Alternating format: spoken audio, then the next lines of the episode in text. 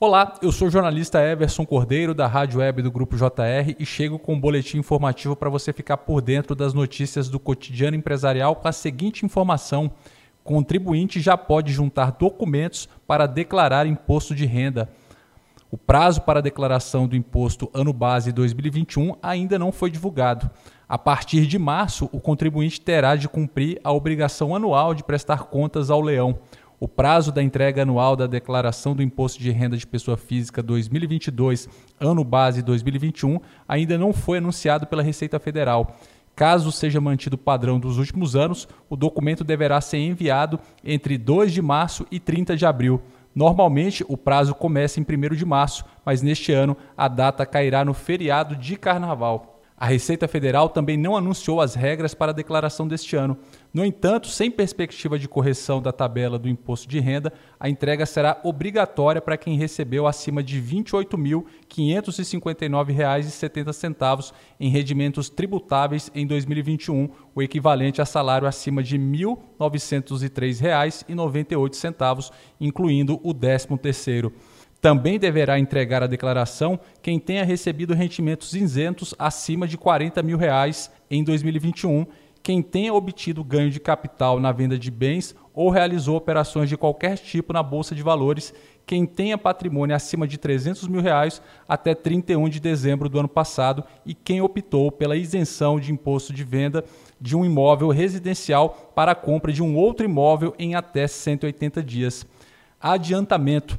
Mesmo que as regras ainda não estejam definidas, o contribuinte pode adiantar o trabalho e juntar documentos para acelerar o preenchimento e a entrega da declaração.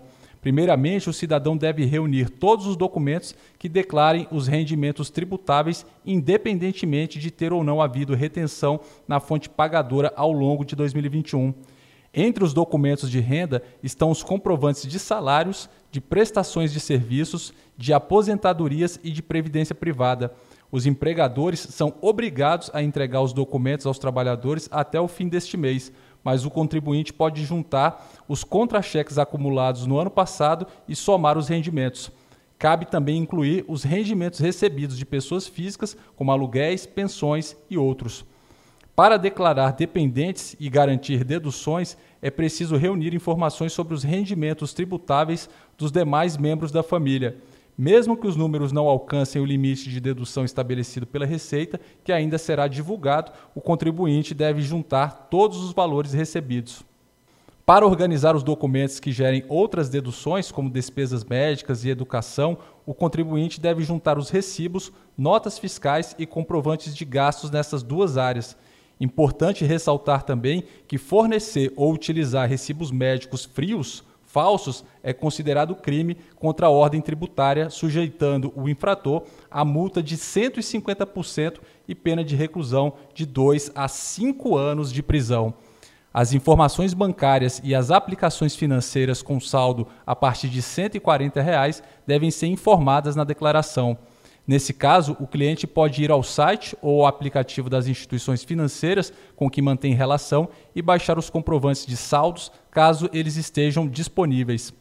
Arrendadores de imóveis rurais, pessoas físicas que recebem rendimentos de outra pessoa física ou do exterior e quem comprou ou alienou bens, imóveis, móveis e direitos pelo valor real do bem também devem juntar os documentos. O contribuinte também deve juntar os comprovantes de pagamentos a profissionais liberais, como médicos, dentistas, advogados, veterinários, contadores, economistas, engenheiros, arquitetos, psicólogos, fisioterapeutas e os documentos de pagamento de aluguel, pensão alimentícia e juros. A falta de declaração dos impostos acima pode acarretar em multa de 20% sobre os valores não declarados. Dicas úteis. A Receita Federal lembra que não é aconselhável emprestar o CPF a terceiros para aquisições de bens e direitos. Além disso, também não se deve permitir que terceiros utilizem a conta bancária do contribuinte, que terá que justificar a origem dos recursos. Após a declaração ser enviada à Receita Federal, o órgão cruza os dados informados pelas fontes pagadoras com os números enviados pelos contribuintes.